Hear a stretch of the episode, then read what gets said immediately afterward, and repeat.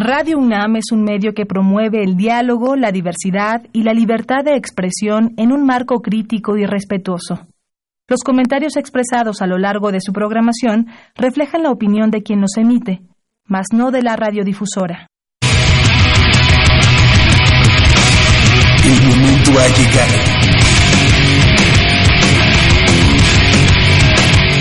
Y oro se apodera de tu sentido auditivo. Esto es Goya Deportivo. Los 90 minutos del deporte de tu universidad. Arrancamos.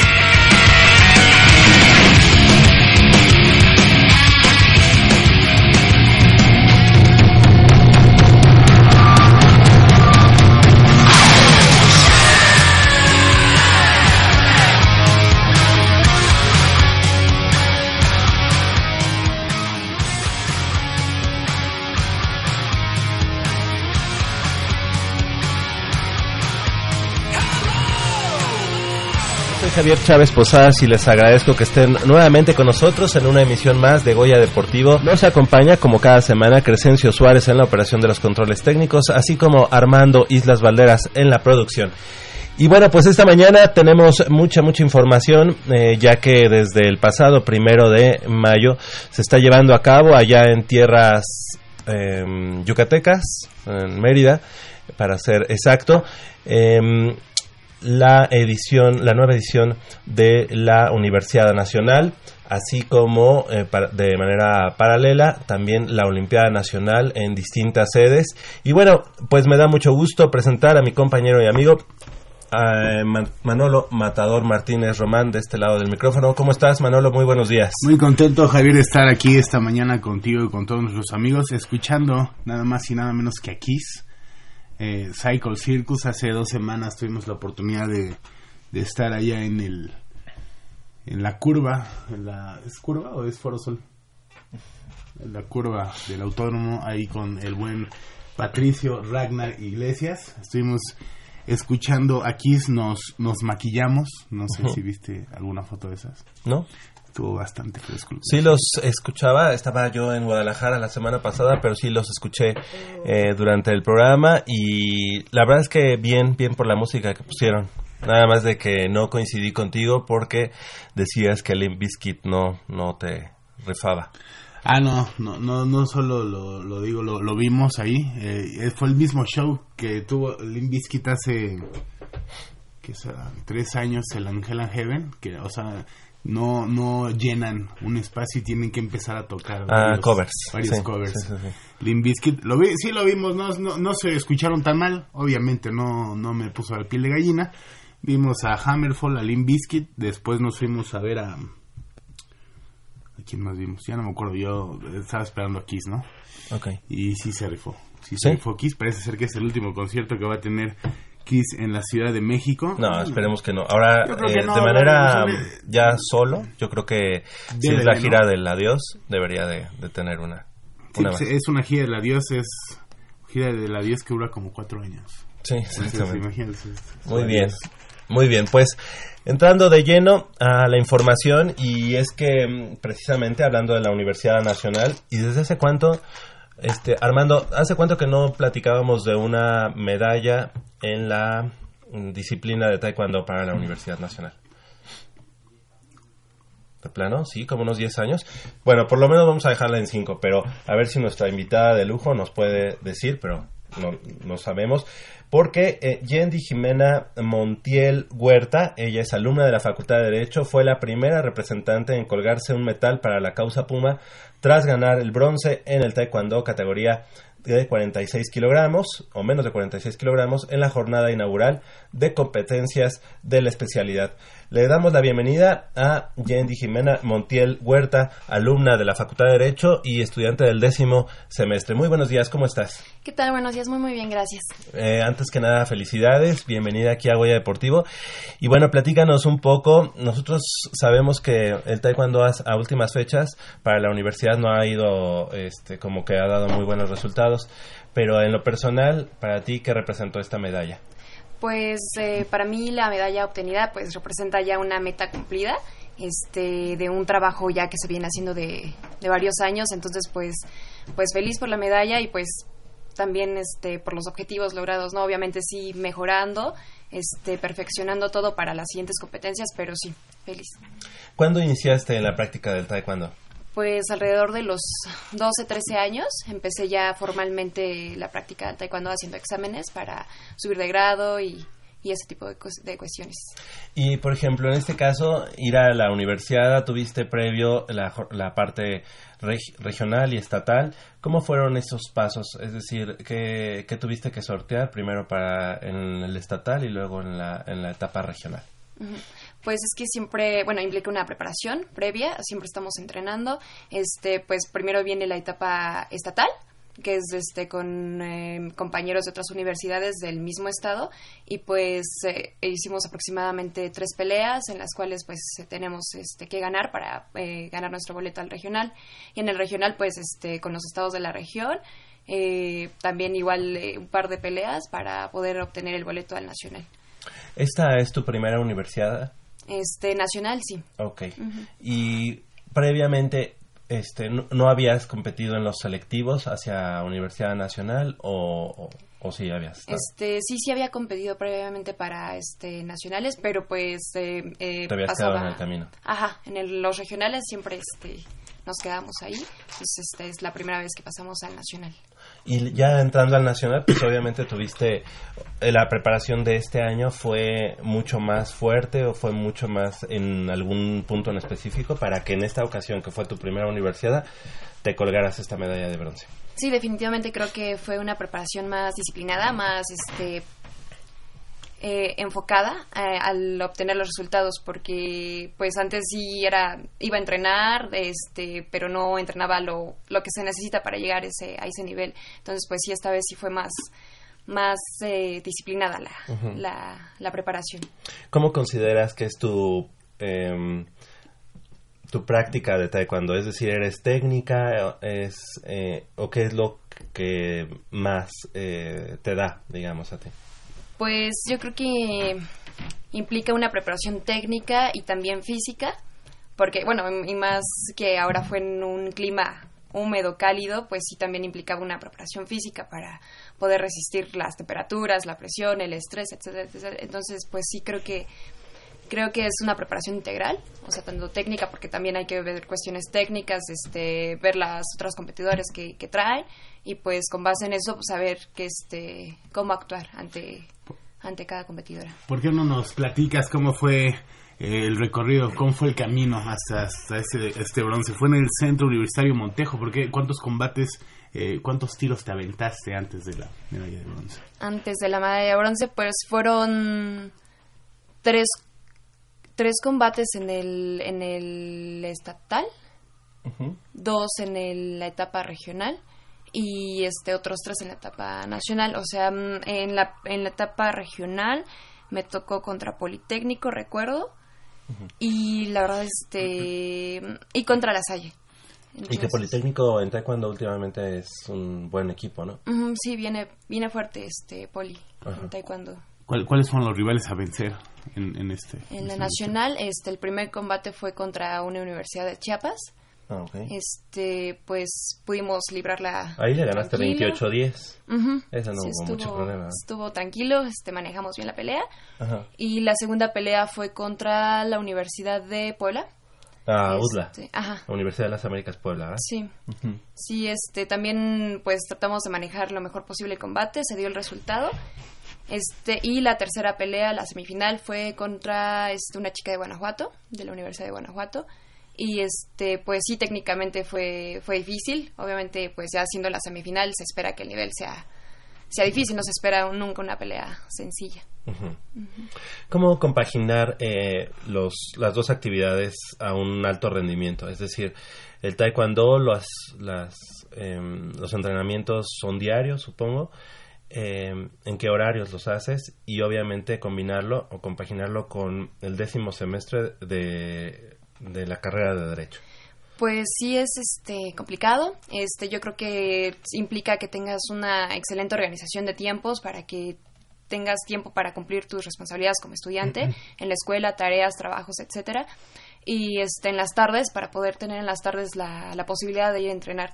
Este a veces no se puede diario porque la carga y todo eso pero sí este intentando cumplir y sacar el trabajo lo más rápido posible para ir a entrenar porque también pues eso también implica que se tengan ese tipo de resultados porque si no hay entrenamiento pues simplemente no no se puede.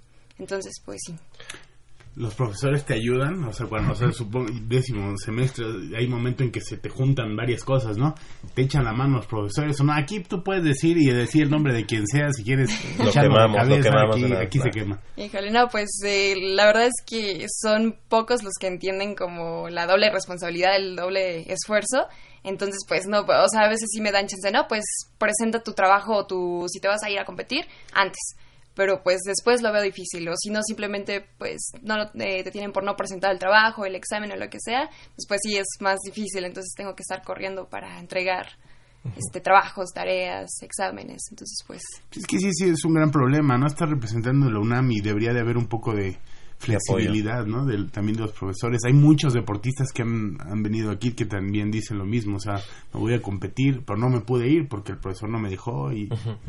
Sí, yo creo que ahí, ahí sí, eh, o sea, no es dar preferencia, pero pues estás representando a... Claro. Oye, y por ejemplo, en el, en el ámbito de tu carrera, ¿a qué especialidad te piensas dedicar? Pues eh, pienso dedicarme al derecho mercantil, el derecho civil. Esta, esas ramas es lo que me gustaría especializarme y enfocarme más. Perfecto. Y, y en, el, en el caso del taekwondo, este, todavía por, por tu edad, o a lo mejor, pero lamentablemente ya vas en décimo semestre, ¿podrías llegar a otra universidad? Sí, este, si continúo con los estudios dentro de la universidad, este, ya sea posgrado o una maestría, este, puedo, eh, tengo la oportunidad de seguir representando a la universidad. Es una opción que sí, la verdad, sí me llama mucho la atención y ¿Lo consideras? Sí. Una maestría, eh, o Sí. sea, tienes que hacer un posgrado, ¿verdad? Y este sí. ya es tu último semestre. Sí, así es. Correcto. ¿Estás ya en el en la parte esta de la tesis o algo así o no? Sí, sí, ya estamos este, preparando ese, ese proceso de titulación. La titulación. Pues enhorabuena, la verdad es que eh, nos da mucho gusto tener aquí en Goya Deportivo semana a semana a todos los deportistas que ponen en alto el nombre de la Universidad Nacional y bueno, pues también, ¿cómo invitarías a la gente para que se sume eh, a nuestros amigos, a nuestras amigas, a que se sumen a la práctica, en este caso del taekwondo? ¿Qué encontraste en este arte marcial que te gustó, que te llamó la atención? Pues creo que es un buen elemento para la vida cotidiana porque pues antes de que sea un deporte es un arte marcial entonces pues te deja muchos valores este buenas prácticas eh, aprender a, a- a convivir o sea mm, también lo que me ha dado el taekwondo son amigos relaciones este entonces pues está muy muy padre este poder integrar a mi vida el taekwondo una, un aspecto deportivo, también pues beneficios físicos, ¿no? Que te da una supercondición, Claro. este, una buena salud. Entonces pues sí los invitaría a que se sumen a practicar taekwondo, que es un deporte muy bonito y una arte marcial muy muy padre. ¿Qué cinta eres? Negra, primer dan. Primer dan. Ah, No. eso es Caray. como cállate. ¿Ahí solamente es eh, este combate o también hay catas? Este, sí hay modalidad de formas, Ajá. eh, pero creo que en la Universidad Nacional no, no hay competencia como tal en formas, pero sí. Excelente. Oye, ¿y sabías que tenía mucho tiempo la universidad de no conseguir una medalla en Universidad Nacional en Taekwondo? No, la verdad desconocía este, el tiempo que había pasado desde el último medallista. Porque de, de haber sido una potencia, ¿no? El Taekwondo en la universidad, pues de pronto, mm, pues fueron pocos los... Épocas de vacas flacas. Sí, sí, sí. Me ¿Verdad? acuerdo del 2006, 2006 es cuando... en Mérida, precisamente. Esta chica, ¿te acuerdas? Cecilia Nieto. Cecilia Nieto fue antes, Amabel Mercado fue creo que la última que... Ok. Y ya, y, y este... Y de ahí. Jimena se nos queda viendo como ¿y esos quiénes ¿y son? No, creo que ¿Verdad? ya. Todavía Ya. no había entrado. Ya llovió, sí. ¿En qué prepa ibas? En la preparatoria 6, Antonio Caso. Ah, ok, perfecto. Y ahí también ya practicaba, bueno, ya estabas practicando, aunque no con el equipo de la prepa 6. Sí, exacto, este, practicada, pero ya por, Por fuera. Perfecto, pues que sigan los éxitos, Jimena, que eh, puedas seguir representando a la Universidad Nacional y hacerlo de esta manera, colgándote medallas y bueno, consiguiendo eh, preseas para, para los colores azul y oro. Algo que desees agregar. Pues, No, los nombres de los profesores. Ah. Ah, sí, exacto. No, pues este, agradecer a, a, todos los que fueron parte de este proceso, a mi familia, a mis padres, este, a mis hermanos, a mi entrenador, este, a mi novio, a, el profesor Federico Arceo García. Okay. Este, sí, Sí, el, le mandamos un saludo. este que dedica mucho tiempo a nuestro equipo, este a un amigo y compañero este Gonzalo Díaz Sandy, este que me ha acompañado en todo este proceso. Entonces, Excelente, felicidades. Es- esta medalla seguramente, aunque ha sido de, de bronce, te sabe a, a oro, ¿no?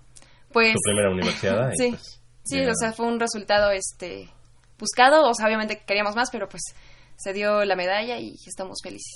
Excelente, felicidades, que sigan Muchas los gracias. éxitos. Gracias, gracias. Regresamos con mucha más información del mundo deportivo de la Universidad Nacional.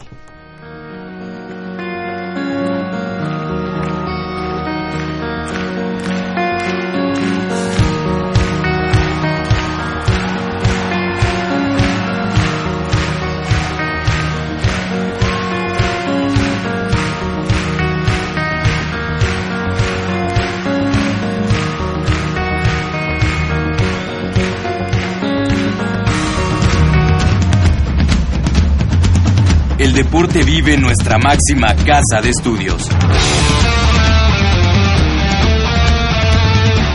Más de 40 disciplinas diferentes, cientos de deportistas, una sola voz. Goya Deportivo. Cada sábado el felino se apodera del cuadrante. 90 minutos del deporte de tu universidad. Escúchanos todos los sábados de 8 a 9.30 de la mañana por el 860 de AM. Goya Deportivo. La voz del deporte universitario.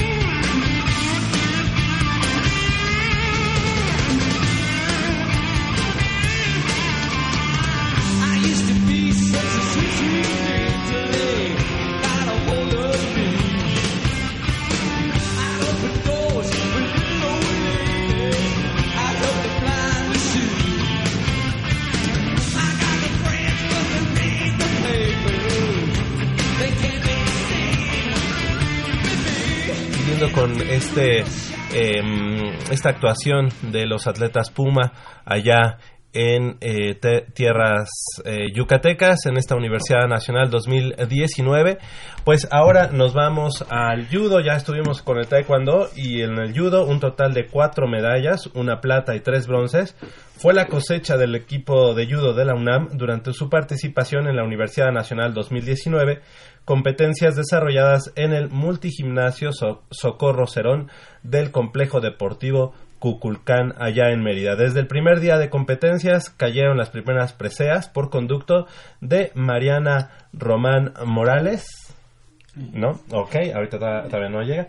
Quien obtuvo el bronce en los 52 kilogramos, en tanto que Edgar Balam Álvarez Reyes, exactamente, de la Facultad de Derecho, muy buenos días, que hizo lo propio dentro de los 66 eh, kilogramos. Muy buenos días, eh, Edgar, gracias por estar con nosotros esta mañana. Ah, bueno. También eh, para el segundo día de competencias, Karina Chávez Granados, No. ¿no? de la Facultad de Ingeniería, fue la encargada de colgarse la plata dentro de la división de 44 kilogramos, mientras que Ana, Anabel Tepos Sí, eh, Velázquez de la Facultad de Medicina se llevó el bronce en los 48 kilogramos. Muy buenos días, Anabel. buenos días. Eh, bienvenidos a ambos y bueno, para que nos platiquen eh, cómo fue esta participación de la universidad en el caso del judo.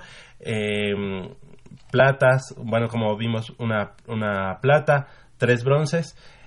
¿Qué les deja esta participación? Bueno, en primera, creo que para nosotros es eh, un gran honor el representar a nuestra universidad. Creo que el equipo que llevamos eh, fue un buen equipo que trató siempre de dar pues lo mejor. Había muchos novatos dentro del equipo y eso me da mucho gusto porque quiere decir que el judo es un deporte que, bueno, lo estamos dando a conocer y que pues la nueva generación que entra pues va a hacer su esfuerzo también en los próximos torneos y esperemos que al igual que este año pues se den muchas más medallas y muchos mejores lugares en los próximos eh, torneos que, que vayan a ver. Perfecto. Hola, muy buenos días. Hola, buenos días. Eh, ¿Mariana? Sí. Mariana Román Morales, que ya decíamos, de la Facultad de Medicina, quien obtuvo el bronce en los 52 kilogramos. Es decir, dos medallistas, dos estudiantes eh, de la universidad y en la Facultad de Medicina, ¿verdad? Este, yo soy de la Facultad de Medicina Veterinaria. Ah, ok. Es que no me decía vet- medicina, pero muy bien. ¿En qué semestre estás? Ya estoy en el noveno semestre. Noveno semestre. ¿Y en tu caso? Eh, igual, bueno, sería mi Bueno, octavo años. semestre. Ajá. Sí, el cuarto año. Cuarto año. Perfecto. En tu caso, em, Edgar, ¿cómo, cómo, este, sí, sí, soy Edgar. Edgar, eh, de la Facultad de Derecho, ¿en qué semestre estás? En el segundo apenas. Segundo semestre, y esta es la primera universidad en la que- a la que asistes. Sí, la primera. Ok, ¿cómo viste el, digamos, la competencia hablando de el estatal, el regional y después el nacional? Pues Fue creciendo obviamente la demanda. no desde el inicio. Fue porque entre mis mismos compañeros pues fue el selectivo entre nosotros para escoger el equipo para ir al selectivo todavía al nacional, porque antes se hacía por zonas, pero ahora ya es uno solo. Entonces, me tocó pelear con compañeros que ya me conocen y pues obviamente se hizo pesada la competencia. En el selectivo, en lista estaban anotados 43 competidores y de esos 43 solamente 38 fueron los que al final sí compitieron Ujú. Y tuve que pelear seis veces para llegar a la final porque peleé por, por segundo. Por primero en la- el selectivo Ok. y ahorita en el nacional, que no serán 16, tuve la desgracia de perder, pues, en una, pero pues literal sí fue un como, bueno, ahí hubo un Como robo. muy cerrado. Sí, ah, ok, hubo algo de... ahí, Ah, ah, ¿es- ¿Esto es de apreciación o es este o qué fue? es como, sí, es a criterio mucho de los jueces, porque muchos de ellos como van a ver cómo caes o cómo cae el competidor, pues sí, hay varios eh, referees donde van a ver si sí es punto o no. Entonces, pues, a su criterio creo que no gané. Pero yo creo que al final fue una competencia muy cerrada porque en el selectivo había combates que duraban muy poco o que se alargaban, pero en este eran peleas muy largas, pe- competidores bien preparados y yo creo que esta vez pues no se logró lo, lo querido esta Claro. vez. En tu caso, Mariana, ¿cómo, cómo notaste esta competencia? Pues, este, como dijo Balam, era el cambio entre cómo se clasificaba esta competencia, se hizo un nacional y pues los primeros 16 este, este, pasaban a la etapa nacional. Y en este caso ya, la verdad para mí fue desde nervios desde el primer momento porque ya había conseguido un tercer lugar en, en el selectivo, entonces era como conseguir lo mismo o ir por el primer lugar. Entonces ya sabía con quién me iba a tocar, cómo iba a estar la, la onda, cómo atacaban las chicas, ellas ya sabían cómo atacaba. Entonces era como la presión de tengo que hacer mejor las cosas para poder mantener mi tercer lugar o, o seguir al primero. Entonces sí fue complicado. En ese aspecto más por eh, fue más una lucha como conmigo misma evitar esos nervios. Mis compañeros siempre estuvieron ahí porque nuestro entrenador Hilario pues está con con Lenia. Este está pues este en los campeonatos mundiales para ella su clasificatorio igual a los Juegos Olímpicos. Entonces fue un trabajo tuvimos que trabajar más en equipo. Este entonces eso fue lo que me ayudó que mis compañeros este siempre estuvieron conmigo. Y pues al final sí se logró el objetivo. Este siento que yo peleé mucho mejor al principio en, eh, vi mis videos para poder corregir mis técnicas y en mi mente se veía muy padre todo, pero pues ya la mera hora no, sí atacas muy feo, ¿no? Y ahora en, vi mis videos y se ve la diferencia de todo ese trabajo que estuvimos entrenando. ¿Y qué, qué número de universidad es esta? Este, ay, no recuerdo el número de universidad. No, Pero- no, no, pero ha de- sido- ¿La mía? tuya. Sí, ya es, ya llevo cuatro universidades. Ok. Este, en esta fue la que me fue mejor, ya, ya era hora de que ya. sí, porque en la, eh, de por sí esta categoría para mí sí ha sido muy pesada, porque pues sí hay como tres chicas seleccionadas, este, bueno, en la selección nacional, entonces sí hay como que un tope muy, muy fuerte las chicas y pues sí me hace como que hacer más cosas también por mi parte. Vas en, en octavo, en octavo semestre. En octavo noveno semestre. To- to- Todavía puedes eh, acceder a otra universidad. Ya más? no, porque ya bajaron la, maestría. la edad. Todavía si me, me echo las carritas en la titulación, tal vez sí. Pero sí, ya, ya es la última y pues era tratar de pues ya regresarle algo a mi universidad, aunque sea. Pues cerraste bien, ¿no? claro que Sí. sí. En tu caso fue la primera entonces. Sí, la primera. Ok, ¿y en tu caso? Eh, fue la tercera, sí, Ajá. porque en una no, no participé. Eh, fue mi tercer, igual, universidad. Ok, ¿y pero tienes opción todavía de continuar? Todavía podría un año, pero en la carrera en la que estoy es un poco claro. difícil. Mi siguiente año es la entrada ya al internado, entonces es un poco complicado debido a los pues los horarios que implica ya Claro. el internado son guardias, el tiempo que necesita el, el que estés entrenando el diario, que seas constante y aparte el estudio es algo complicado. Sin embargo, pues creo que pues se hará todo lo posible por- Claro. porque este ¿No pues, podrías agarrar ahí en los, en los hospitales a algún paciente y darle un, un y todo eso?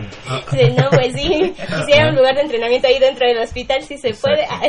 Ahorita que Pero- comentan esto, eh, es fue muy difícil eh, compaginar ambas actividades porque digo no, por lo- a, a veces por pues por echarle ganas a una descuidas un poco la otra o a veces los pro- eh, platicamos ahorita con nuestro invitado anterior, los profesores no son tan tan accesibles, ¿no? Tan flexibles, eh, cosa que veo mal, ¿no? Porque pues, a final de cuentas está representando a, a la universidad y en una competencia de alto rendimiento, ¿no? ¿Les ha tocado? ¿Les ha tocado así que no les dejan? Bueno, a mí, en mi caso, la tuve la, la suerte de que mis profesores sí te hago el examen a la otra semana, pero pues eran cosas de... Tuve que pasar todas mis prácticas hasta el último semestre, entonces ya me voy a desaparecer del judo. Entonces son sacrificios que, bueno, para poder competir pues tuve que pasar mis mis prácticas y pues luego por lo mismo de las prácticas luego era cargar el judo y cargar en mi caso el overol, las botas, la cuerda para agarrar los puerquitos, entonces sí era como O sea, complicado. tú sí practicabas con los puerquitos. Yo sí, así me agarró también a, a los borregos. sí, en el rancho sí, a mí sí me ha servido el judo para agarrar a los animales. Ah, o sea que tú es ma- maltrato a mí. Ah, no, no, no. Ah. Sí, me los, a- sí, sí los agarro bien. Con para- respeto. Con respeto. Pero sí les haces un hipón. A los que sí me agarro más a- son a mis compañeros. y ellos a mí. Muy bien. ¿En tu caso, Bala?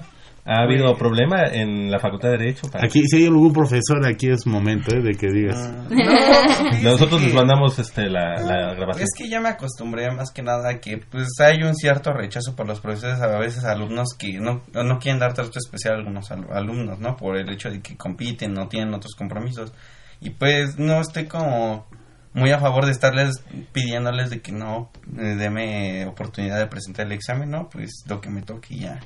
Si es final o si tengo que ni modo recursar la materia, pues está bien. Porque pues es algo que pues sí cuesta y no muchos lo comprenden, ¿no? Pero al final, bueno, este semestre me tocó estar en la tarde, entonces literal no entrenaba con ellos, entrenaba por mi parte. Y pues se me hizo pesado porque era entrenar en la mañana y si no me daba tiempo de descansar, era ir a la escuela todo como Bajoneado. cansado, Sí, sí. bajoneado. Entonces ya la última clase ya era como que, pues bueno, a ver qué pasa. ¿A, a qué es tu última clase? A las 9 de la noche. Y De el- 7 de siete a 9. ¿Y entrabas a entrenar? Y entrenaba de casi de 8 a 9 y media de la mañana. No, pues sí es pesado. Entonces, si, por ejemplo, no es... Ahí no podías agarrar algún abogado y dar hacer, hacerlo volar. No se podía. No, no, esta vez no. Esta vez no. Oye, eh, Balam, y en, bueno, eh, contrario a lo que nos comentan tus compañeras, tú tienes la posibilidad a partir de esta universidad de ir subiendo. O sea, tú empezaste ya con un bronce y seguramente tienes el objetivo de en las próximas universidades eh, elevar el nivel. Pues sí intentaré porque ya llevo mucho tiempo aquí en el judo, entonces como que algo que sí me gusta y todo, pero yo creo que mm, va a tener llevar una prioridad a la escuela, entonces yo creo que si me da tiempo que en las vacaciones de noviembre pues me prepare para el selectivo entre nosotros y salga, pues yo creo que pues le voy a echar ganas el semestre que viene Claro. para poder tener ese tiempo y entrenar pues lo necesario porque el siguiente año va a estar más pesado porque vienen compañeros que igual son de la UNAM y están en la misma categoría que yo y pues va a estar más pesado a una competencia. Entonces yo creo que la siguiente universidad va a tener que tener más dedicación, más entrenamiento y yo creo que va a estar pesado. Anabel, ¿cómo ves a los chicos que se quedan en estas nuevas generaciones del judo? Bueno, eh, dentro del grupo hay mucho, mucho novato, esto me alegra mucho y hay, hay muchos que les veo mucho potencial, hay hay chicos también que ya han entrenado inclusive antes de la prepa, antes de ingresar pues a mm. lo que es la UNAM. Entonces, yo creo que hay una buena posibilidad de que se forme un buen equipo y pues creo que pues ahora a nosotros, pues las generaciones que pues a lo mejor ya ya no vamos a poder competir, pues nos toca darles pues lo mejor, ¿no? Lo que hemos aprendido y pues motivarlos a que se mejoren y que pues den lo mejor por la universidad. ¿Desde cuándo? Y qué mejor que para ahorita que hablan de las nuevas generaciones, que pues, apoyarse y, verse en... Pasarse la estafeta, ¿no? en medallistas, ¿no? O sea, también de una u otra manera se van a sentir comprometidos, ¿no? Claro. Eh, ¿Desde cuándo practicando el judo, en tu caso, ¿Y por qué? O sea, ¿alguna, algún problemita que tuviste y no, este ya no me la vuelve a hacer y le hago esto o qué? ¿Cómo estuvo? bueno, en, mi caso, yo antes practicaba taekwondo y este, pues motivos de que pues yo estudiaba en el estado cerca de mi casa y de repente pues entrar a la prepa, entré a prepa 1 en Xochimilco. Entonces eh, ya no me quedaban los horarios, entonces cuando entré a prepa 1 ahí había judo. Entonces, eh, desde la primera vez que nos hicieron la muestra deportiva, entonces me llamó mucho la atención, ¿no? Porque era una presentación, ajá, bastante vistosa. Entonces, yo me acuerdo que había una chica y estaba muy pequeña también, o sea, y me acuerdo que también en esa exhibición eh, la chica podía hacer muchas cosas, ¿no? Y yo dije, pero, si están más grandes que los demás, ¿no? Están los otros, pues pesaban más, se veían más corpulentos, más fuertes, y ella podía hacer las cosas, y yo dije, ay, qué gracioso, ¿no? O sea, uno no, a veces no se imagina, o se guía por las apariencias, pero pues es diferente. Y me llamó mucho la atención, y pues yo quería hacer un deporte siempre estaba como que algo movida, me gustan los deportes de contacto. Entonces yo dije, pues vamos a intentarlo, ¿por qué no? Y pues desde el primer día que llegué y entré ahí, pues me, me gustó mucho y pues yo dije, de aquí soy. es que es, fundamental lo que nos está diciendo, o sea, eh, a veces por la exhibición es que te enamoras, ¿no? Eh, ¿Cuántos estudiantes hay que, pues, que no fueron ese día o que no conocen toda la pues todos los deportes ¿no? que te puede ofrecer la UNAM. En tu caso, eh, ¿cómo fue que te enamoraste o cómo fue eh, que entraste al judo? Pues... Aquí di la verdad, o sea, tú... Digamos que desde mi abuelo. Ah, ya. Entonces mi abuelo metió a mi padre y pues también mi abuela se animó a hacer judo. Entonces, literal, pues me llevaban de chiquito a que nada más empezara a gatear ahí. Entonces, ya desde cuando yo tenía como estar ahí, entonces empecé jugando. Y luego me enseñan a, pues, a obedecer la disciplina. Y después de un tiempo, pues yo el judo lo odié a más no poder porque pues me quitaba mucho tiempo. Entonces ya no era como elección era como obligatorio. Pero sí estuve como, clasifiqué como a cinco olimpiadas. Pero pues obviamente por la escuela no es lo mismo la complicación que tenían otros estados con su secundaria a la que yo que desde iniciación estoy en la UNAM. ¿En la prepa 2? Ajá, en la prepa 2 en iniciación. Entonces, sí era como más materias que otras secundarias y desde aquí, desde las de la SEP, que también que los de otros estados. Entonces, desde ahí tener la presión de entrenar o estudiar y luego no me preparaba muy bien. Entonces, ya después de un tiempo que ya se me relajé de la escuela, fue cuando empecé como a agarrarle más gusto. Además, también como para aprender a defender, para que pues, no, no tenga complicaciones con otras personas, eso sirve muy bien. Claro. ¿Tú, en tu caso? Yo, en mi caso, pues yo desde que entré a la prepa, este, igual empecé con el judo. ¿En qué prepa estabas? En la prepa 5. Este, y pues desde que vi que habían deportes gratis, dije, ay, de aquí soy, ¿no? Y pues no, ni encontré en el de lucha, que era el que me llamaba la atención. No encontré ningún profesor, el único que encontré fue el de judo igual vi a una chica ahí que andaba aventando a todos los chavos y pues me llamó la atención porque pues por lo general por lo general siempre en los deportes siempre son como entre chicas o solo entre chicos y ahí pues son los dos no entonces eso fue lo que me lo que me agradó y pues ya que empecé a entrenar y entrenar este no no faltaba ningún día y y, y pues de hecho quien me entrenó fue el papá de Balam Ah, ok. Eh, Bueno, ahorita que hablas del papá de Balam, a ver, ahorita me llamó mucho la atención lo que dijiste. ¿Alguno de ustedes afuera, ahora sí que afuera de un torneo, eh, han tenido alguna complicación ahí en la calle, en la escuela y han usado sus técnicas ninjitsu? Eh, no, bueno. Afuera del... Pues yo hasta ahorita no, estuve a punto de, pero no, no ¿Con me un dio novio que- No, sí un caso de que me querían asaltar por mi casa. Y sí, agarré al chico, lo, lo, le iba a agarrar el brazo, pero como que de la nada salió. Dijiste, no lo quiero lastimar. Sí, dije, no, ya pobrecito, no. Muy bien. pero de ahí fuera, no, hasta eso, qué bueno que no me ha tocado así como que Qué bueno por los otros. Utilizarlo. ajá, Qué bueno. utilizarlo. Pues les queremos agradecer que hayan estado esta mañana, este, felicitarlos y bueno, pues eh, esperar a que se animen a una maestría, a que dentro del internado puedas este, ahí volar a los otros doctores, a los residentes, Esperemos que se pueda. a los adscritos. Tengo que- una motivación. ¿Verdad? Y en el caso de Balam, bueno, pues todavía le quedan varias oportunidades. Sabemos que va a ser difícil compaginar tanto el estudio como eh, la práctica de- del judo, pero esperemos tenerlos el próximo año o de todos modos en las siguientes competencias, eh, pues conociendo de, de lo que han logrado. ¿Eh? Así que Sí. felicidades, le damos la las gracias a Mariana Román Morales, muchas Sí, gracias, felicidades. También a Edgar Balam Álvarez Reyes, gracias, felicidades. Gracias. Y también a nuestra amiga Anabel Tepos Velázquez, también de la Facultad de Medicina. Gracias. Buenos días. Sí, muchas y, gracias. y también el- la felicitación para nuestra amiga Karina Chávez Granados, ella de la Facultad de Ingeniería, que fue la que se colgó la medalla de plata dentro de la división de los 44 kilogramos. ¿Algo, ¿Algo le dijeron para que no llegara o qué? No, de No hecho, no, ella le mandé mensaje al grupo que tenemos Mm. y me dijo, ¿qué Balam? ¿Sí vas a ir o qué? Y yo dije, pues sí, ¿dónde te veo? Era la y ya no punta- era contestó. la primera puntada. Ah, era la primera Se quedó puntada. dormida. Yo estaba muy cansada, pero le mandamos un saludo, Sí, le mandamos a, un saludo. a Karina. 8 de la mañana con... Ah, que está aquí Karina. Dice, dice que tarde, Ay, pero ¿qué sin sueño. pasó, Karina? Tarde pero segura. Tarde. Hola, ¿cómo estás? Karina Chávez, eh, bienvenida y bueno, pues ganadora de la medalla de plata en los 44 kilogramos de la Facultad de Ingeniería. Karina, pues pla- platícanos un poco eh, de qué de qué carrera eres en la Facultad de Ingeniería.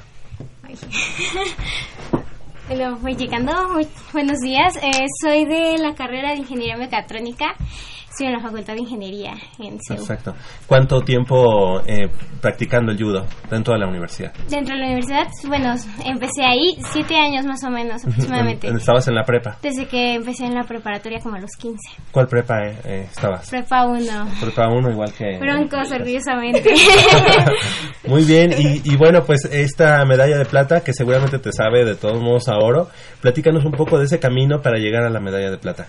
Bueno, es que realmente el camino para cualquier, para ganar cualquier tipo de triunfo deportivo no solamente es una competencia, no solamente es ese momento, sino son años y años y años de preparación. Preparación física, preparación mental y pues de retarte a ti mismo y ver qué tan fuerte puede ser. Este camino es un camino de siete años, desde que entré y no podía hacer casi nada, en la que sentía que tal vez este deporte no era para mí, hasta cuando empecé a ganar mis primeras competencias, a exigirme más de mí misma, a ver lo mucho que podía hacer, lo alto que podía llegar y donde una este derrota no significaba pues una frustración, sino un impulso más y en donde quería hacer más y más y cada vez veía las metas más altas.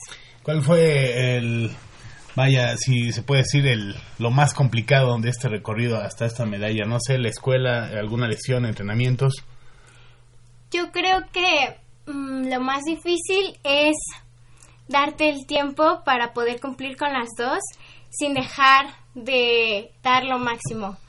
Porque el cansancio en la escuela y igual las mismas, digamos, obligaciones que tienes en casa, más el entrenamiento, puede ser que ya no rindas en alguna de las tres cosas o más que haces.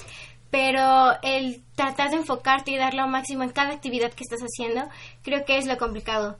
Y el, aun cuando estás cansado de decir, todavía puedo una serie más, todavía puedo seguir dando más, no puedo rendirme, tengo que seguir entrenando, tengo que ir otro día, aunque hoy no me salgan las cosas, al día siguiente me van a salir. Entonces esa parte mental de seguir caminando firme y seguir más adelante a pesar de que tengas un día malo, de que tengas una semana cansada o un día pesado, creo que eso es como lo más importante y lo más difícil también de lograr.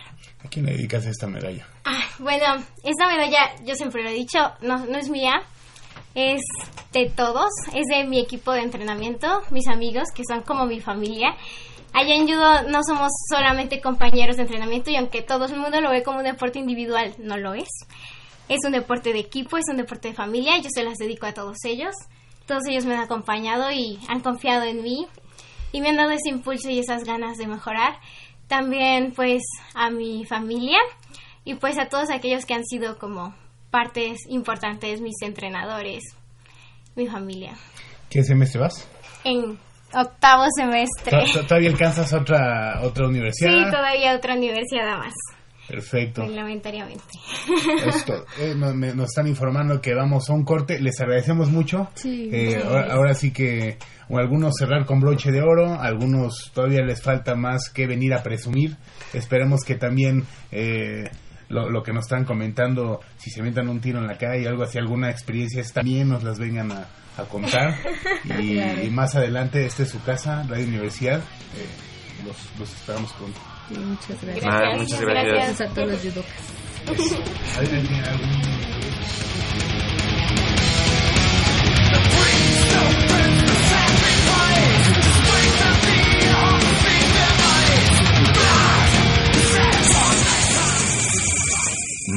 está buenísima. Papá, ¿qué estás viendo? No, no, no, no es nada. Estoy viendo mi Facebook, mi amor. Pero ese no es tu face. Sí, ya sé, pero por favor no le vayas a decir a tu mamá. ¿Qué es lo que no me tiene que decir, eh? ¿Eh? ¿Otra vez? P- perdóname, por más que intento no puedo dejar de verla. La pasión por el deporte también causa adicción. www.deportes.unam.mx Noticias, videos, convocatorias, medicina del deporte y mucho más.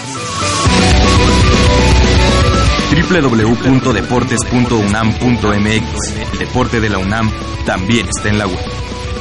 Goya Deportivo, la voz del deporte universitario.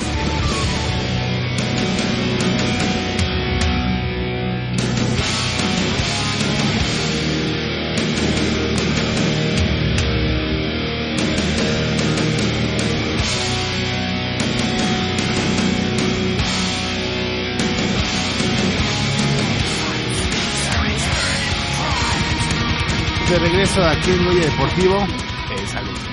Para seguir eh, hablando de esta actividad, de estos medallistas en la universidad, de la universidad, la cosecha de medallas para la UNAM en la Universidad Nacional 2019 continúa y dentro del esgrima, cuyas competencias se desarrollaron en el, en el Poliforum Sabna, Sabna del Colegio Deportivo Cuculclán allá en, en Mérida, la representación de Pumas se col- eh, podría le- seguir leyendo, pero pues si aquí tenemos a los invitados, pues ¿para qué, pa' qué tanto choro? ¿no? Aparte, el pato escribe medio con las patas y pues mejor aquí les damos la más cordial bienvenida a Elenice Espinosa, Espinosa y a Mario Pérez. ¿Cómo están?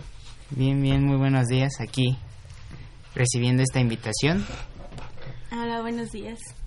Pues po- podría seguir eh, hablando de ustedes, pero pues ustedes mejor presúmanos, ¿no? A ver, fueron a- a- allá a Mérida, Yucatán, ¿y qué consiguieron?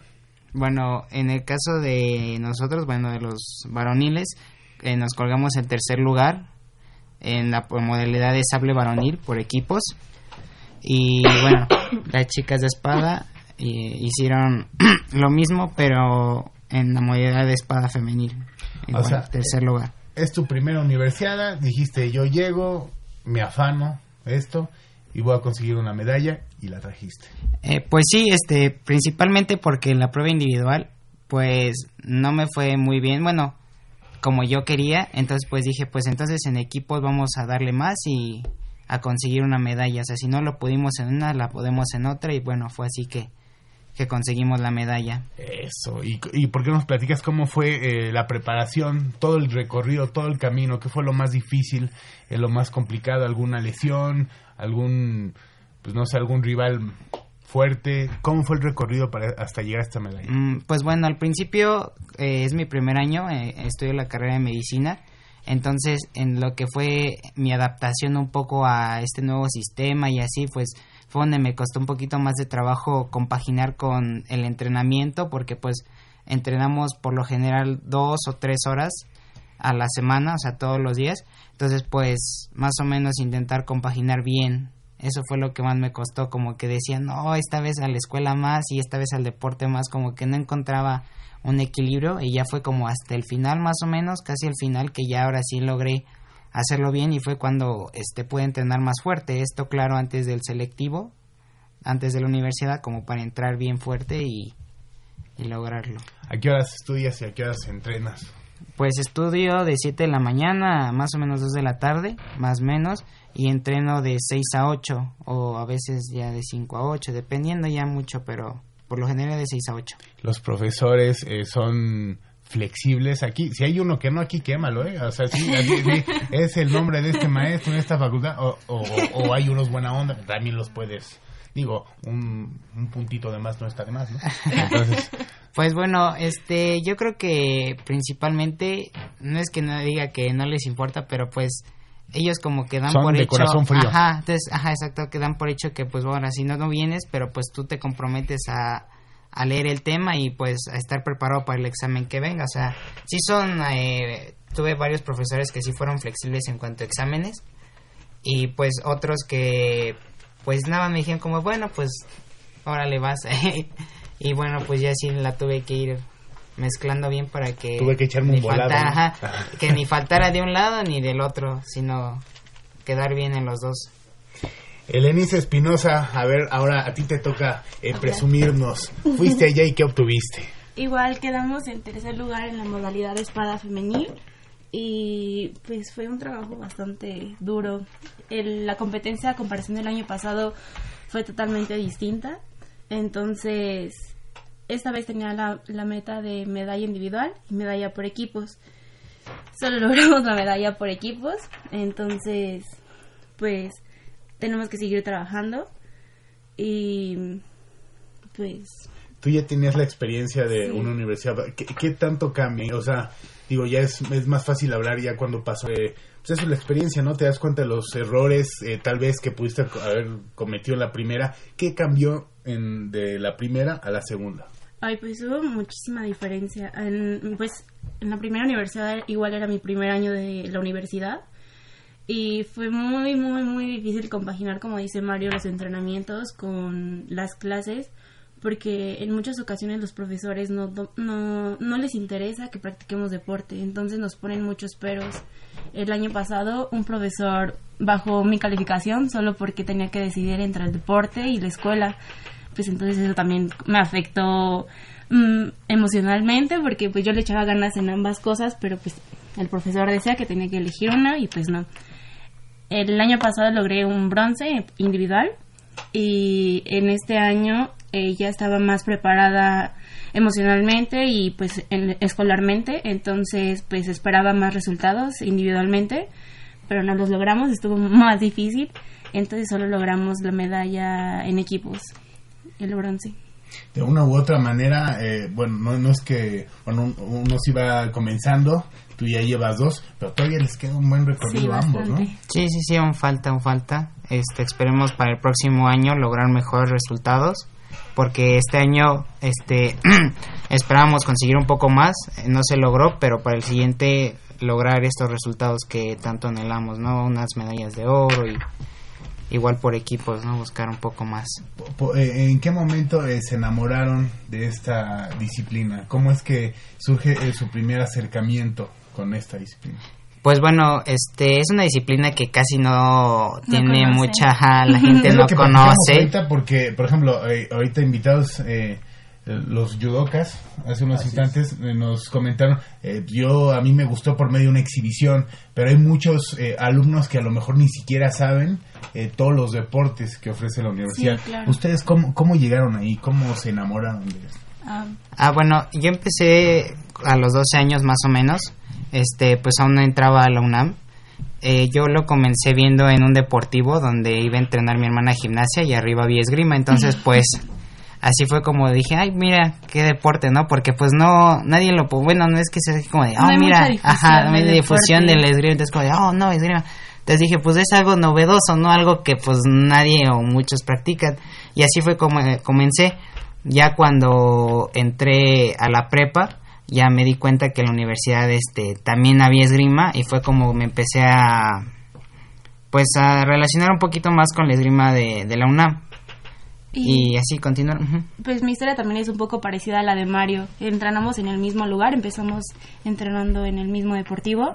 Yo antes practicaba gimnasia, pero no era nada buena en gimnasia, entonces ya quería cambiar de deporte. Y justo en la planta baja era gimnasia en la- y en el primer piso era esgrima.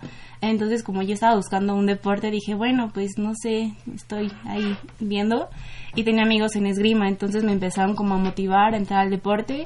Y las primeras veces que estuve ahí entrenando es un deporte súper completo y te enamoras a primera vista del deporte. Eh, por ejemplo, eh, lo- los eh, la- las espadas, la- cu- ¿cuánto más o menos vale una? Eh, para entrenar es una, para competir es otra. Pues sí depende mucho. Este, por ejemplo, más o menos un arma para entrenar mm, anda alrededor de los 900 pesos. Incluso depende también, porque en, la- en, en esgrima son tres armas, es espada, florete y sable. Entonces, pues Mario es sable, entonces las, las armas son totalmente diferentes en costos que a las de espada. Sí, Eso por ejemplo, varía. más o menos una espada de entrenamiento ha de costar yo creo que 1200, alrededor de 1300. Las más baratas de Ajá. espada son como 800 más o menos. Y son diferentes las de entrenamiento a las de... Ah, sí. Sí. Por- por- o, o sea, tú entrenas con una, eh, supongo que ya cuando compites con otra hay mucha diferencia o, o no Eh. deberías de entrenar con la que compites. En el caso del sable no mucho, porque, o sea, no hay, no hay nada de diferencia. Puedes entrenar y competir con la misma arma. Eh, no hay mucha diferencia, pero en el caso de la espada y el florete Sí, hay diferencia, distinto. porque ahí necesitas cierta presión en la punta del, del arma y cierta presión que es la que marca el punto. Entonces, pues no es lo mismo un entrenamiento que no tiene a veces esa pequeña punta que es la que empuja a la de competencia que es la que ya la tiene y es la que en realidad vas a utilizar para meter los toques. No es la misma fuerza, sí varía un Sí, poquito. incluso si es un poco distinto, se recomienda entrenar con la de competencia unas cuantas semanas antes para que nos adaptemos, porque incluso si entran en medio tienen un cable y tienen pues obviamente como dice Mario la punta, entonces tenemos que estar cableándolas, cambiando los resortes, si se nos caen los tornillos estarlos cambiando, entonces por eso no es recomendable entrenar con la que vamos a competir, porque impli- implica otro gasto aparte. Y la... Máscara, careta. La careta. Ah, sí, también. Discul- disculpen mi ignorancia, pero es que yo, yo cuando veía me, me, me acordaba de tinieblas. O sea, es más o menos. el- o sea, Ah. ¿cu- ¿Cuánto cuesta una máscara? Eh, De- si pueden ver perfecto. Ahí Ah, cambia, sí. ahí cambia también mucho. En este caso, las máscaras de sable son más caras que las de espada, porque las de sable están hechas de un material eléctrico que se conecta a la corriente. Entonces son más caras. Yo creo que aproximadamente deben de estar arriba de los tres mil pesos más o menos. Y una careta de espada, pues igual más, un poquito más barata, Como dos mil, dos mil y algo. Porque en caso de espada no necesitan el material eléctrico que rodea a la de sable. Y pues aparte para competir necesita uno el equipo que esté aprobado por la Federación Internacional de Esgrima. Entonces pues sube un poquito el costo. Sí. A comparación de una careta, por ejemplo, de entrenamiento que no necesita ser, avalada. ajá, necesita ser avalada. Y bueno, solo para como que conozcan un poco más nuestro deporte, o sea, en espada se puede tocar todo el cuerpo y no importa quién lleva la distancia, quién lleva la guardia, ahí no importa, quien toque primero es el toque y existen los puntos dobles. Y ya en sable es totalmente distinto, existe quien lleva la guardia, quien lleva la preferencia, por así decirlo, entonces ahí tienen eh, más facilidad, o se podría decir, para, bueno, te explicaré. En, ajá, en el caso del sable, igual se usa este chaquetín eléctrico, igual parecido del mismo material que trae la careta. Y en este caso nada más se toca el torso, el- los brazos y pues la, la cabeza en el caso de la careta. Y en el florete lo único que se puede tocar es el tronco, el torso, de adelante y atrás. Entonces, sí, ahí también ahí difiere mucho en cuanto a las técnicas, porque por ejemplo el sable es el arma de las tres es el arma más rápida en comparación, por ejemplo, con la espada que es un poquito más como de decisión de tiempo, o sea, de pensar, de tener un poquito de saber cómo hacer tu estrategia. En el sable, no, en el sable es tomar decisiones rápidas, o sea, es ir rápido, rápido, porque si no el contrincante te gana y pues ya te vence. Entonces sí hay que estar muy atentos en cuanto también. Ahorita que comentas estrategia, eso, o sea, eh, vaya, ¿por qué no nos platican cuál fue el, cuál, cuál fue su mejor recuerdo de allá de Mérida? O sea, eh, con- contra quién, contra eh, ¿quién- qué- cuál fue el momento clave de esa universidad para cada uno de ustedes. Ahorita hablas de estrategia, no sé, a lo mejor estabas ya tirado en el suelo. Yo, yo me imagino mil cosas, ¿no? ¿Cómo, cómo fue el, Ah, pues en, en mi caso, este, para, bueno, en las semifinales para ir eh, eh, por equipos, este, pues la perdimos, perdimos 45-43, a esa 45 puntos, este, en el caso de por equipos. Entonces, pues perdimos 45-43 con la. Autónoma de Nuevo León. Entonces, pues sí, a- a veces anímicamente sí te pesa, porque por ejemplo en mi caso yo fui el último que subió a la pista, entonces es como el que cierra, el que se supone que tiene que acabar. Entonces, pues anímicamente a veces sí te pesa y para el siguiente asalto muchas veces este pues ya no no no te sientes igual. Y pues yo creo que ahí fue ese momento clave en el que en lugar de decir pues ya lo dejo todo y pues ya si sacamos el tercero bien y si no, no. Yo dije, no, pues si ya no se pudo ni el primero ni el segundo, entonces pues aseguremos el tercero, o sea, no nos dejemos vencer por por lo que pasó anteriormente, porque pues fue un marcador muy cerrado, o sea, nos quedamos así, o sea, nada. Y dije, pues bueno, ni modo, entonces al que sigue asegurarlo y pues fue así como logramos la medalla. Por- Ah, y, y, y está, a veces está bien que te quede ese... Esa espinita. Esa espinita, ¿no? Porque es lo que te ayuda a mejorar y al final vas, vas empezando. ¿Cuánto tiempo te... ¿Cuántas universidades a lo mejor te quedan? Entonces ya Sí. tendrás que presumirnos todavía más. Sí, sí, sí. ¿Y en tu caso? Pues en mi caso igual es por equipos. Eh, tengo que admitir que es mi prueba favorita por equipos. No Ujú. sé por qué, pero siempre me va mucho mejor en equipos. Yo supongo que es por estar con mis compañeras, el compartir los sentimientos de lo que me Sí. motiva más. Entonces igual nos tocó en la semifinal contra la Autónoma de Nuevo León. Eh, desafortunadamente perdí. Fue un marcador bastante feo, fue como 45-30, algo así, si no es que menos. Entonces, eh, nosotras ya estábamos mentalmente preparadas de que era un contrincante bastante complicado, bastante difícil, porque en el caso de nosotras de la UNAM solo éramos dos espadistas y una chica floretista nos completó y otra chica espadista. Entonces las otras tres chicas de Nuevo León pues estaban súper fuertes, las tres eran espadistas. Entonces ya estábamos mentalmente preparadas a que eso era un pues una opción, ¿no? Entonces dijimos, bueno, esto no nos tiene que derrotar, vamos por el tercero y incluso nos sirvió para motivarnos el que nos dejaran en ese marcador. Dijimos, no, nosotros no podemos quedar así con ese marcador. Entonces dijimos, bueno, pues vamos por el tercero e incluso salimos hasta más motivadas y como le decía Roberto, Ar- Armando. Armando Si quieres puedes decirme Ragnar, es Ragnar. eh, este, nosotros llegamos ya al, al tercer asalto, fue contra la UAP.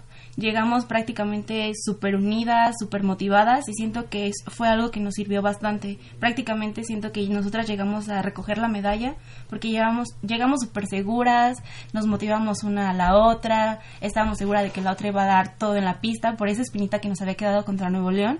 Entonces quedó un marcador ahora al revés, como un 45-30 aproximadamente.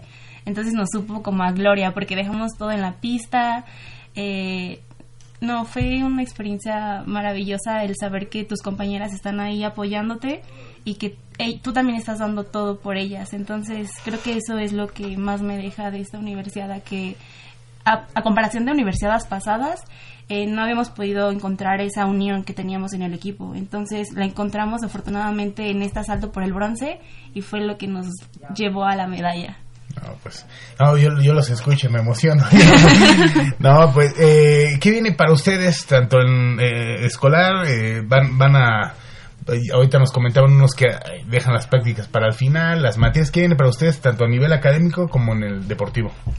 Pues en mi caso, pues llegar al segundo año, bueno, empezarlo, este, me comentan que es más difícil, no sé, aún no lo veo, pero pues no importa, no importa. Y pues seguir practicando hasta donde pueda.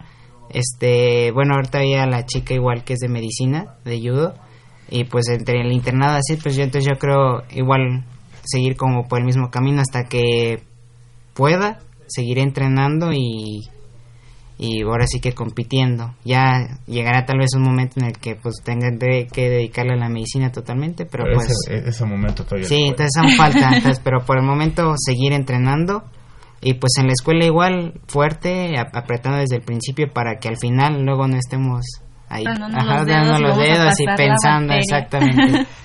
Y pues, por ejemplo, en mi caso, yo siento que va a estar un poco más relajado porque para ambos es nuestro... Ah, no, para ti no. Bueno, pero en mi caso es el último nacional juvenil, entonces ya no voy a tener tantas competencias. En mis semestres pares tengo muchas competencias, tengo como un mes de faltas, entonces es horrible para mí. Entonces ya el siguiente año ya no tengo esta, esta presión del nacional juvenil, solo tengo la universidad. Entonces solo tengo dos competencias entonces yo siento que va a estar aún más relajado y como ya tengo la experiencia de tantas competencias, ya va a ser como un pan comido. ya voy a echarle más ganas y pues es el tercer año, entonces pues también ya tengo que estar viendo un poco del trabajo social y pues prácticas, quiero intercambio, entonces también tengo que estar ahí. Y todavía no lo sé, todavía no lo sé, pero quiero irme de intercambio. Entonces como ya tengo un poco más eh, marcadas mis metas, pues ya es, siento que es más sencillo a todos los, los alumnos o las personas que nos estén escuchando que vaya que les interese este este bello deporte, ¿a dónde pueden acudir o con quién se pueden para involucrar aquí? Ah, bueno, eh, esgrima eh, está en el frontón cerrado. Hay algunas prepas que tienen esgrima, la prepa 6, la prepa 1 y la 9 tienen esgrima. Y bueno, la, pero la principal sala de armas está en, en el frontón cerrado. Ahí está eh, Angélica Larios, que es la este, directora de ahí, y con ella también se pueden comunicar. También ha estado varias veces aquí en el programa. Sí. Sí, de hecho, eh, en este verano va a haber un curso, este sacó un curso de verano para distintas edades, tanto para adultos como para chicos, precisamente para que conozcan un poco más el deporte. Y es lo bonito del deporte que, de este deporte que como que no hay una edad que te diga ya no, ya de, plano ya no estás como para competir, sino también una persona grande o bueno ya de edad avanzada puede competir. Y pueden checar igual en la página de Facebook, que es bueno, es esgrima... Deporte UNAM. No, esa es la ah. de UNAM, aparte ah. es este esgrima UNAM, me parece, y ahí suben las convocatorias de esos cursos que nos comenta Mario. Perfecto. Elenicia Espinosa, Mario Pérez, un verdadero eh, orgullo, un verdadero placer haber estado esta mañana con ustedes. Eh, les agradecemos que nos hayan acompañado y los invitamos a, que si tienen otra competencia y nos quieren volver a presumir, aunque no haya medalla, esta es su casa hoy deportivo, los esperamos pronto. Ah, muchas gracias. ¿Algún saludo a alguien que le quiera mandar a, ah. no sé, al papá, al novio, a alguien que lo esté en este momento? A yo le quiero mandar un saludo a mamá, papá y a mis hermanos. y pues yo le quiero mandar un saludo igual a toda mi familia, a mis amigos, a mis compañeros y a mi novio que pues prácticamente sin ellos no, no podría estar aquí porque ellos me apoyan muchísimo, tanto en la escuela como motivacionalmente, entonces les quiero agradecer a todos ellos. Eso es todo. Entonces lo esperamos pronto. Gracias, gracias. Y en unos instantes estamos de vuelta aquí en Goya Deportivo.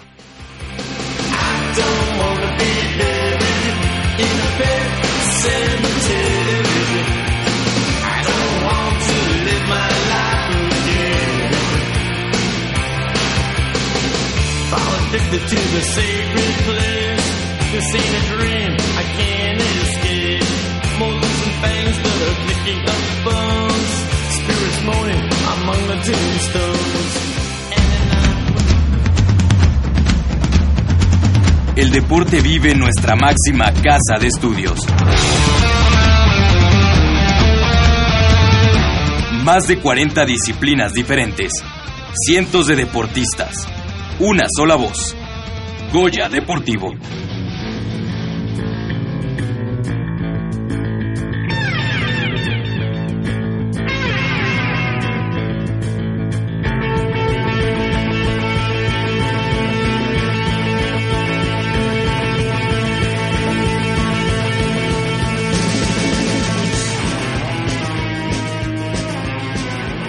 Estamos con nosotros parte, parte del equipo de remo de la Universidad Nacional y está con nosotros también el profesor eh, Juan, Juan Antonio Chávez. Yo iba a decir Juan Pablo, pero Juan Antonio Chávez.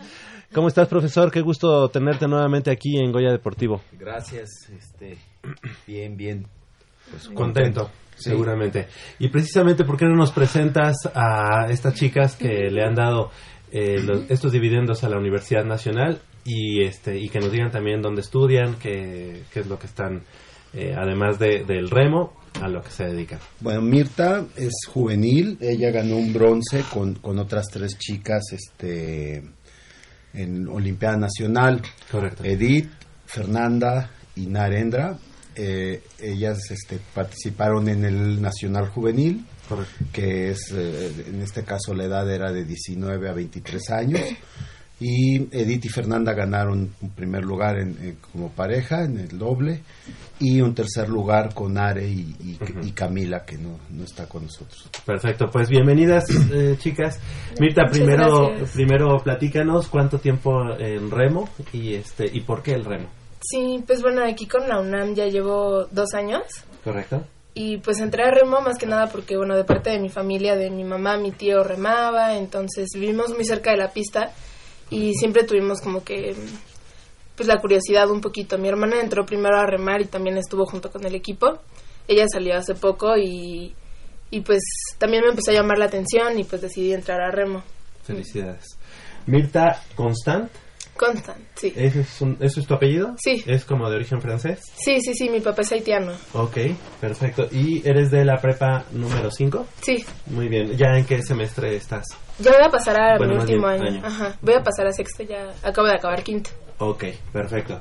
Este, también nos platicaste, nos platicaron de, es que Mixly no está. No. No. Ok, Valeria. Tampoco No, son mis compañeros del cuádruple, pero Ah, no, no vinieron el día de hoy. Ok, en- entonces en esta, en este, eh, que es lo, lo que era la Olimpiada Nacional, Ajá. ¿verdad? Ahora Sí, sí, son sí. Campeonato Nacional Juvenil. Este, ¿cuál, qué fue lo que, lo que ganaste en esta ocasión? Pues en esta ocasión, eh, junto con las otras niñas del cuádruple, Valeria, Mixley y María José, eh, obtuvimos un bronce en un cuádruple, en la modalidad de remo corto. Ok. Y pues... ¿Y cuál eh, es la distancia? En ese Dos mil metros. Las carreras se hacen a dos mil metros. Ujú. Y pues estuvo bonito porque pues esta vez eh, me tocaron tres finales. Bueno, pasamos a final también en el doble con María José y en el single, que pues es nada más Una una persona remando. Y pues ya bueno, nada más obtuvimos medalla en el, el bronce del cuádruple, pero pues Nada más. estuvo muy... Nada estuvo- más. Sí, pero pero es, una, es una medalla de bronce que seguramente este, te sabe a oro o le sabe a Sí, todos sí, por supuesto. ¿no? Es mucho el trabajo que, se, que viene detrás. Sí, ¿verdad? sí, y pues en sí yo creo que clasificar igual fue fue pues muy muy bonito para para todos y Excelente. Felicidades. Está también con nosotros, como decíamos, Edith. sí. Edith, Edith Márquez.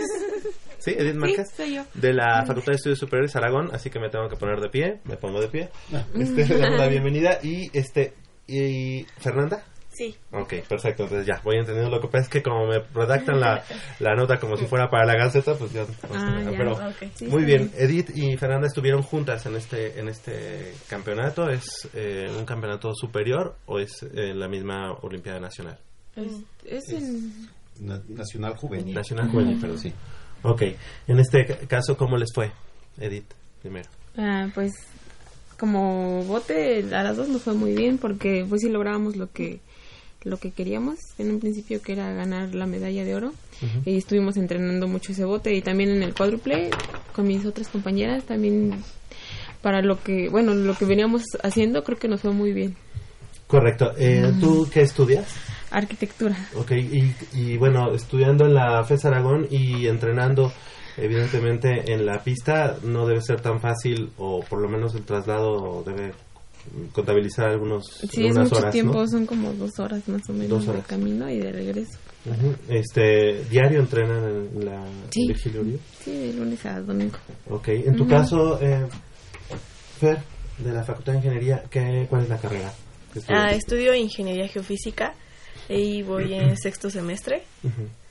Ah, y pues debido al deporte es por lo que me ha atrasado un poco en la escuela, pero he tenido mucho apoyo de parte de la facultad. y pues ya. ¿Ya cuánto tiempo este, practicando remo? Llevo cinco años practicando remo. De hecho, esta fue mi segunda y última Olimpiada. La primera fue en el 2014. Por, por, ejemplo, en el caso de Fer, que obviamente todavía es muy joven, eh, ya es su última Olimpiada, ¿ahora qué, qué vendrá, profesor? Bueno, este... ¿Los campeonatos nacionales de federación? En, en, el caso de Fer y de, y de todas las, las, chicas, continuamos con un programa de desarrollo, el cual, si ellas están dispuestas, pretende integrarlas a los equipos nacionales o eh, calificar para competencias eh, presentándonos como, como, UNAM en las evaluaciones de la federación, competencias con Juegos Panamericanos o en este caso, bueno, pues les voy a presentar un proyectito a ellas para ver si... Si, las convencemos. Convencemos para tratar de calificar al preolímpico, que sería el, el, primer paso para, para Juegos Olímpicos. La, el bote que ellas remaron esta vez es el, el único bote que, que, existe en Juegos Olímpicos para damas de su, de su categoría. Por peso. En remo hay dos categorías eh, por, por, divididas por peso y el único bote que hay en Juegos Olímpicos es el que ellas ganaron en, en, en Olimpiada Nacional. ¿Qué características tiene este? Este, este es un, un, doble, un par de remos cortos de peso ligero. Esto es, quiere decir que ellas tienen que promediar 57 kilos como máximo. Correcto. Y cada una deportista podría llegar a pesar 59 kilos, también como máximo, entonces la otra tendría que pesar 55. En el caso de ellas son muy parejas en el, en el peso. Y, pero no es exclusivo para, para ellas esto, ¿no? O sea, a ellas se les presenta la oportunidad por las, las características de las carreras convocadas en Juegos Olímpicos. Pero la idea es que todo el equipo vaya desarrollándose eh, si ellos desean invertir el, la Claro. energía, gastar la energía que esto requiere. ¿no? Lo pregunto porque, bueno, tiene mucho tiempo que, tan, bueno, que en la Universidad Nacional, tan, remo, canotaje, no tienen cabida. Pero ¿habría la posibilidad a mediano o largo plazo de regresar a, una, a un campeonato estudiantil? ¿O hay pocas universidades? Que... Hay muy pocas universidades, las reglas del CONDE, me puedo estar equivocando porque pues, han ido cambiando, pero creo que pide ocho universidades a nivel nacional para poder tener un, un deporte completo, contemplado en, en, Universidad Nacional. Y en el caso del remo únicamente está la, la UNAM y el Instituto Politécnico. Correcto. Antes este, había más instituciones educativas, pero pues, ahorita somos las que ¿Será que por reducción de presupuesto o por falta de, de instalaciones? Es, es un deporte muy caro. Este, los, los botes eh, tienen, tienen una fabricación muy especial este, y, lo, y los remos. Es un, es un deporte muy caro que requiere mucha inversión. Y, y un bote de, para una persona que puede costar 15 mil dólares, este, lo utiliza una sola persona. ¿No? A diferencia de otros deportes que con un implemento pues pueden participar. ¿Y eso cuesta 15 mil dólares? Sí. Sí, pues, entonces sí está complicado, ¿verdad? Sí, pero eso cuestan las bicicletas también, ¿no? Y vemos mucha gente en bicicleta. Claro, sí, sí. Y eh, en el caso de la UNAM, ¿cuántos botes eh, tiene? Y obviamente, no sé, en cuanto a, al mantenimiento o a la calidad mm. o al tiempo que bueno, se tiene ya. Me, me, haces una, una buena pregunta. No, no sé cuántos botes tenemos ahorita. Uh -huh. Tenemos bastante, una flota grande, pero muy vieja. Uh -huh. este, tenemos botes que se compraron con, cuando el, el, doctor Soberón, Guillermo Soberón era, ah, era este era el rector. rector y entonces este con esos algunos de esos botes sobrevivimos. Sí se ha ido comprando algunos algunos este botes más. El último bote que se compró se habrá comprado hace cinco años, okay. que es el doble que ellas usaron ajá, ajá. y que cuidamos como si si hubiera llegado ayer, ¿no? Ok, perfecto. Y por lo que respecta a los bronces, uno cayó por conducto de Narendra García, de la Facultad de Ciencias Políticas y Sociales, y aquí nuestro productor se pondría de pie, así como de Camila Zárate, ella parte de la Asociación de Remo de la UNAM, quienes tripularon la embarcación de dos pares de remos largos, sin timonel, a 2.000 metros, categoría 19-23 años. Está con nosotros precisamente Narendra García, y le damos la bienvenida. Hola. Buenos días. Buenos días, Nadindra. Pr- Primero platícanos este bronce, eh, seguramente, como ya decíamos, eh, un bronce debe de saber a oro también por el trabajo que se hace previo, pero ¿a quiénes se enfrentaron? Sí, bueno, sobre todo en esta competencia, que es la 2 creo que es uno de los botes, y no es que el más difícil, porque tienes que estar totalmente coordinada con tu compañera, ¿no? La verdad, este bote eh, no tenía mucho de haberse remado, porque mi compañera es un poco más nueva, ¿no? Yo de las cuatro que estamos aquí soy la que tiene más experiencia, ya llevo ocho años en el equipo.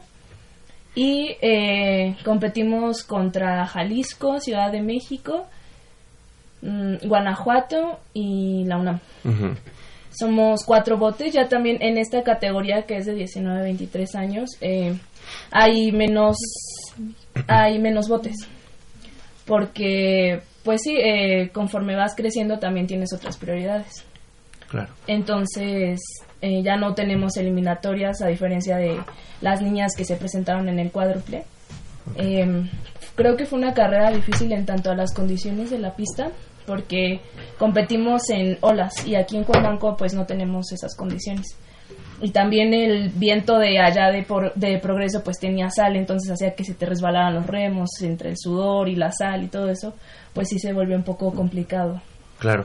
Eh, ¿Qué fue lo que encontraste? Bueno, tú estudias es- en ciencias políticas, ¿qué carrera? Estudio Ciencias de la Comunicación. Ok, ¿en qué semestre estás?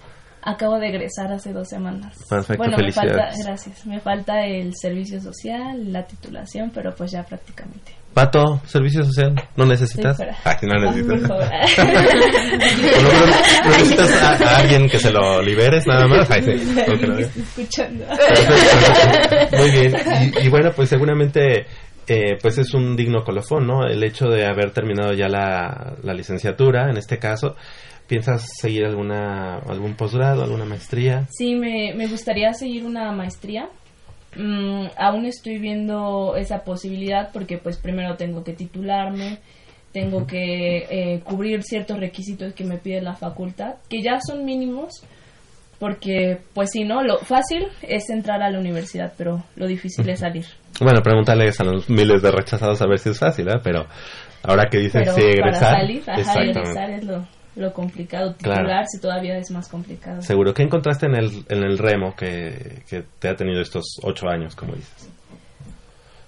Creo que desde luego las experiencias deportivas, el, el cuidado de la salud física es muy importante, pero mm, considero que el ambiente en el equipo es esta segunda familia, que incluso vemos más a los entrenadores que a nuestros propios padres, ¿no?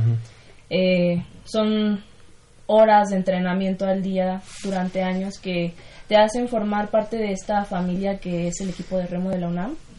Eh, creo que al final del día pues puedes estar cansado, puedes estar eh, con tanta tarea que ya, o sea, lo único que quieres llegar a tu casa es dormir, pero creo que el hecho de saber que ahí van a estar tus compañeros, que vas a ver a tus entrenadores, que tienes alguien con quien platicar Te y que te sigue día a día, eh, es lo que te hace volver todos los días devastada. En el transporte público son horas de, de trayecto. Sí, y con todo lo que implica el transporte público ahora, ¿no? Desde luego, sí. Claro.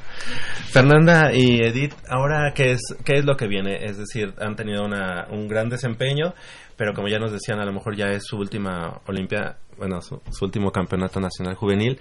¿Qué es lo que viene? ¿Qué es lo que está en puerta? Pues es seguir remando este bote, el doble. Y ah, ah, en agosto, el 4 de agosto, nos vamos a ir a una competencia de nivel internacional en Toronto. Y este, igual vamos a remar el doble y, bueno, otros botes con otras compañeras. Y pues seguir entrenando a ver hasta lo que siga. Supongo que las siguientes evaluaciones para la selección, como decía nuestro entrenador. ¿Qué, ¿Cuáles son las condiciones a las que se van a enfrentar, por ejemplo, en, en Toronto? Es decir, ya han estado aquí en Virgilio Uribe, estuvieron en Progreso también, en, este, en Yucatán, pero bueno, seguramente Toronto serán condiciones muy diferentes. Mm, sí, pero bueno, esas las conoce mi entrenador. Porque nosotras nunca hemos Es, ido. pues, a calor, humedad, este ¿Por las fechas? ¿Es por las calor fechas, sí, y, y, este mucha humedad y poco viento.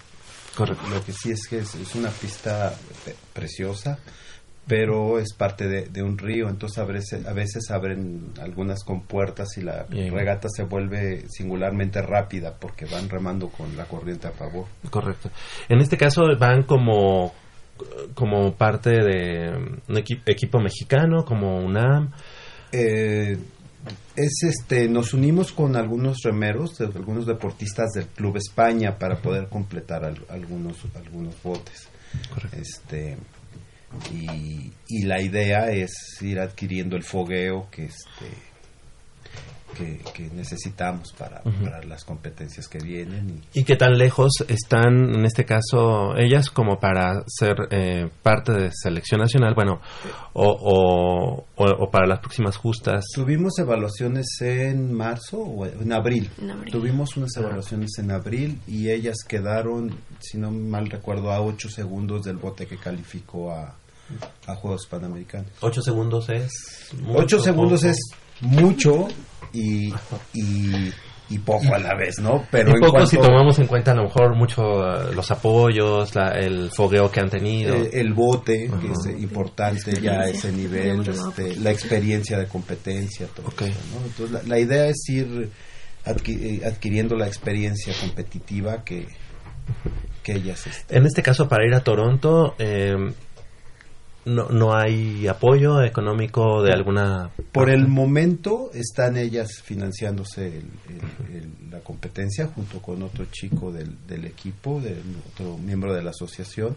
Están ellos financiándose su, su participación. Porque no debe ser, no debe ser barato, ¿no? Eh, No, Toronto no es barato, pero...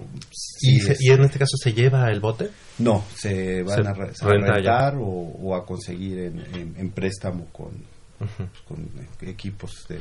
Y cuando rentan, pues hasta notan la diferencia, ¿no? Con- De otro bote o de un bote Ah, sí. más nuevo. Sí, Pues, sí, sí, es mejor, sí. Sí. Depende de lo que se rente, ¿no? Excelente, Sí, muy sí, bien. pero este sí se trata de rentar botes de, de primera línea. Claro. En tu caso, Mirta, ¿qué es lo que viene? Eh, digo, tú obviamente estás en prepa, estás en una categoría este más joven, entonces, ¿qué es lo que, que viene? ¿Qué tienes en puerta? Mm, Pues ahorita eh, ya terminó la temporada de competencias con la- eh, con O sea, ¿te vas a desbalagar? No, para nada, Ah, ok. para nada. Tenemos que seguir entrenando. Y pues finalmente ahorita, por ejemplo, de la prepa, pues yo salí de vacaciones desde abril, que pasó la Semana Santa y ya terminé eh, pues mi ciclo escolar.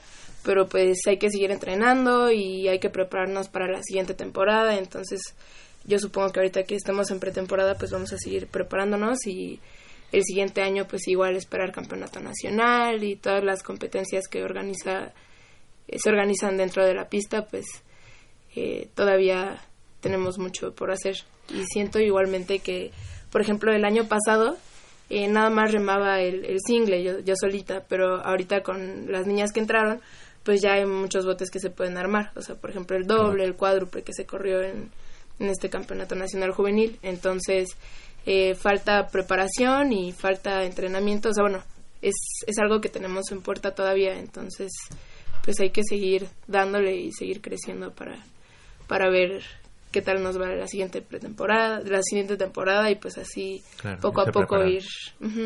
Excelente. Tú como parte de, de, digamos, de estas nuevas generaciones en el remo, ¿cómo ves el nivel que viene, digamos, como, como siendo tú parte de esta nueva generación?